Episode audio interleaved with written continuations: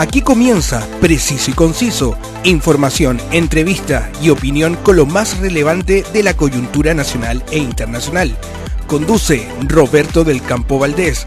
Preciso y Conciso, una mirada diferente.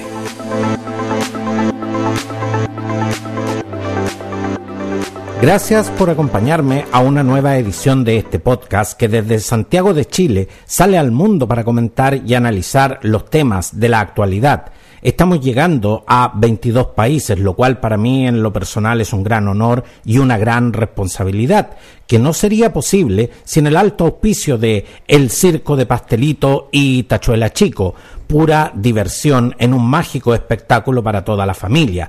Desde el 12 de enero, véalos en Mall Plaza Trébol de Concepción, no te los pierdas y también gracias al alto auspicio de More Tour, la agencia de viajes y turismo que te lleva por increíbles rutas del norte de Chile.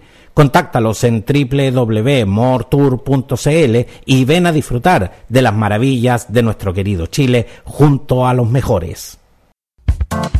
La actualidad tiene muchas miradas, pero solo una realidad.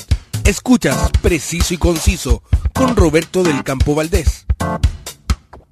Entre las noticias de importancia global que sacudieron al mundo antes que finalizara el año 2022, el fallecimiento del Papa emérito Benedicto XVI a los 95 años de edad fue sin duda una de las que captó la atención de los medios alrededor del mundo. Benedicto XVI fue el primer pontífice de la era moderna en renunciar a su cargo, asediado por una de las peores crisis de la Iglesia Recuerdo muy bien ese 11 de febrero de 2013. Estaba con mi familia disfrutando de mis vacaciones de verano. Ya había cumplido los 41 años de edad. ¿Y por qué les cuento esto? Porque no estaba en ese, en ese entonces en mis registros que un papa podía renunciar. En mi vida, hasta ese entonces, había conocido a dos papas, Juan Pablo II y Benedicto XVI. Es cierto que yo nací en el pontificado de Pablo VI y posteriormente viví el de Juan Pablo I, pero la verdad es que al ser eh, eh, eh, tan chiquitito, la verdad es que conozco más a esos papas por los libros de historia que por, que por mis recuerdos personales. Lo cierto es que Juan Pablo II estuvo en Chile en 1987 cuando yo tenía 15 años y me puedo jactar que un papa pasó por la esquina de mi casa. Pero ¿a qué voy con, todo esto? Es que en mi vida siempre estuvo presente Juan Pablo II y cuando éste murió en 2005 era casi impensable que alguien ocupara su lugar porque mi generación solo había conocido a un papa. Es entonces cuando en 2005 emerge la figura del cardenal alemán Joseph Ratzinger, quien en 1981 fue llamado a Roma para ser prefecto de la Congregación para la Doctrina de la Fe por el Papa Juan Pablo II, quien posteriormente lo nombró decano del Colegio Cardenalicio y, como tal, cardenal obispo de Ostia en 2002. El cardenal Joseph Ratzinger, teólogo y prelado alemán, fue elegido papa de la Iglesia Católica el 19 de abril de 2005 como sucesor de Juan Pablo II. Tras cerca de ocho años de pontificado, presentó su renuncia en febrero de 2013, una decisión casi sin precedentes en los eh, dos mil años de historia de la Iglesia. Si se indaga mucho en la historia, encontramos que el pontífice que renunció antes que Benedicto XVI fue Gregorio XII en 1415. En la historia de la Iglesia Católica ha habido 264 papas. De estos, tan solo seis, incluyendo a Benedicto XVI, han renunciado. Esto porque al ser un cargo de elección divina, es Dios quien elige cuándo comienza y cuándo termina. El pontificado de Benedicto XVI duró solo ocho años. Es curioso porque finalmente pasó más tiempo como papa emérito que en la silla de San Pedro. Comenzó con fuerza y terminó muy debilitado y acorralado por los escándalos del caso Batilix. A los 11 años ingresó al seminario, donde en 1941 fue obligado a inscribirse en las juventudes hitlerianas, hasta el punto que en 1943 combatió en la Segunda Guerra Mundial como integrante de una unidad antiaérea. Una de las acusaciones más recurrentes contra Benedicto XVI, habitualmente desde medios de izquierda y de extrema izquierda, tiene relación con su paso por las juventudes hitlerianas, la organización juvenil del partido nazi. Lo cierto es que él tenía 12 años cuando empezó la Segunda Guerra Mundial. En ese entonces, el régimen nazi exigió la afiliación obligatoria a partir de marzo de 1939 y que si bien los responsables del seminario en el que estaba Joseph Ratzinger resistieron hasta octubre, finalmente tuvieron que acceder, de forma que Joseph Ratzinger fue alistado obligatoriamente cuando tenía 14 años. El propio Ratzinger recordaba que fue objeto de burlas por parte de los nazis en esa organización juvenil por señalar que quería ser sacerdote. Terminada la guerra, se apresuró a matizar reniego de aquel reino del ateísmo y de la mentira que fue el nazismo. La razón oficial de su renuncia, como él mismo aseguró en un comunicado, se debía a su incapacidad para ejercer adecuadamente el ejercicio del ministerio petrino, debido a que mis fuerzas, debido a una edad avanzada, ya no son aptas. Sin embargo, no parecía que hubiese ninguna dolencia o problema de salud que le impidiera continuar con su pontificado. De ahí que surgiera la controversia insinuándose que podría haber sufrido presiones externas para tomar esta decisión.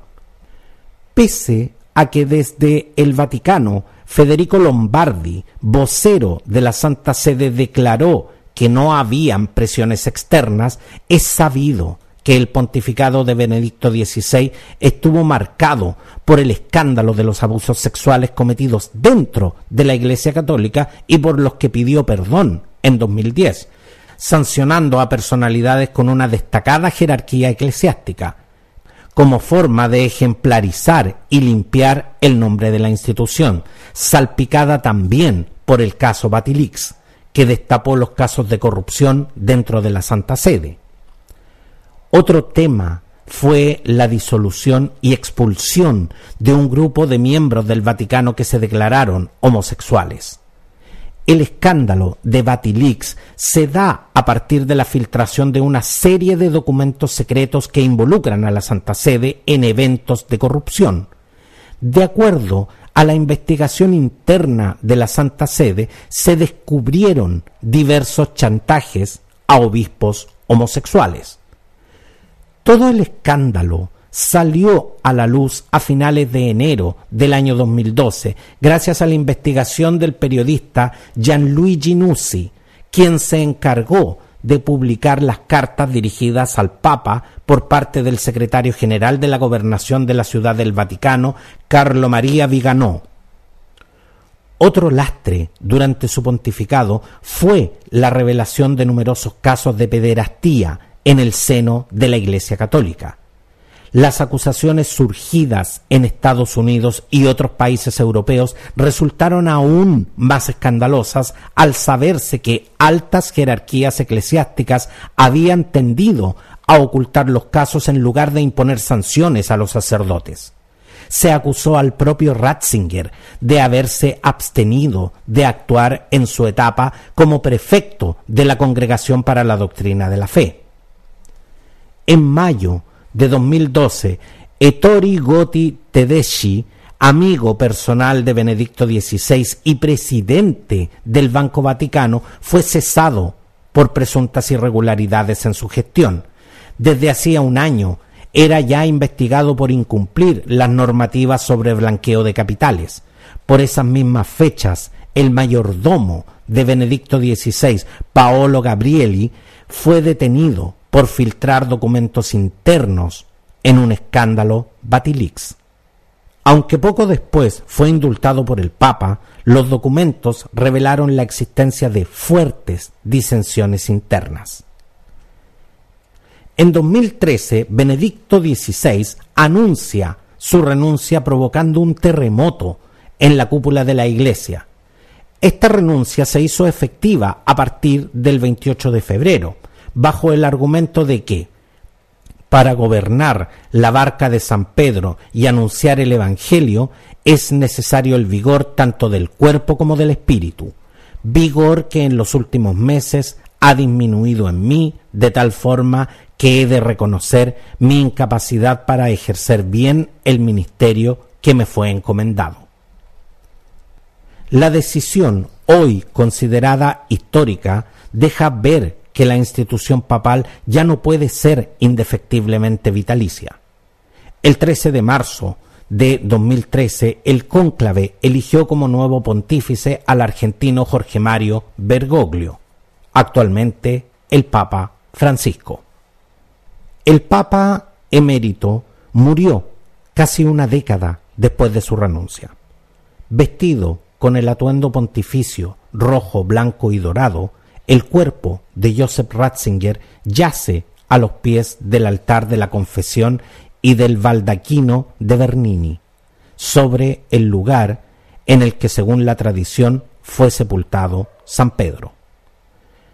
El último funeral papal fue el de Juan Pablo II en 2005, que congregó en Roma a unas cuatro millones de personas. Benedicto XVI solicitó que la ceremonia fuera sencilla, según el portavoz del Vaticano, Mateo Bruni. Se desconocen detalles sobre la lista de invitados, aunque el Vaticano adelantó que eh, incluirá delegaciones de Italia y de la Alemania natal de Benedicto XVI. Se cierra un capítulo en la historia de esta influyente institución. Benedicto XVI ya tiene su lugar en la historia con sus luces y sombras, pero la discusión hoy es la posible renuncia definitiva al cargo del Papa Francisco. No se trata de una especulación, sino de un hecho previsto por el mismo Francisco. La carta de renuncia potencial fue firmada en 2013 y entregada al entonces secretario de Estado del Vaticano, cardenal Tarcisio Bertone. Yo la firmé y le dije, en caso de impedimento por cuestiones médicas o qué sé yo, acá está mi renuncia. Ya la tienen, dijo el Papa Francisco.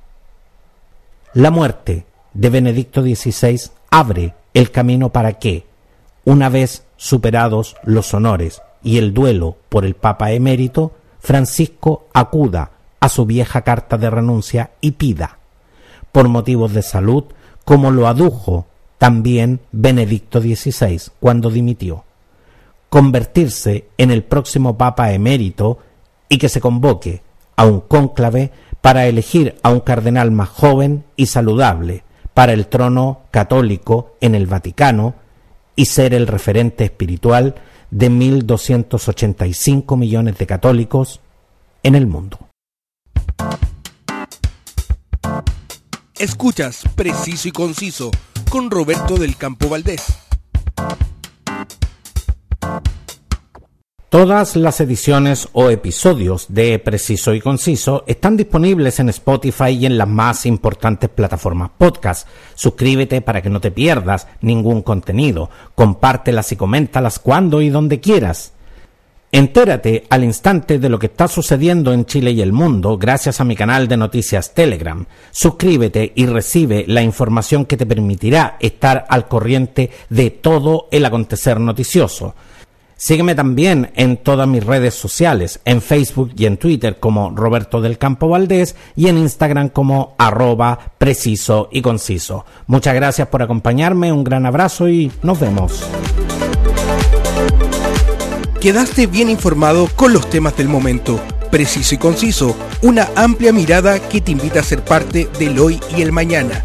Preciso y conciso, una mirada diferente.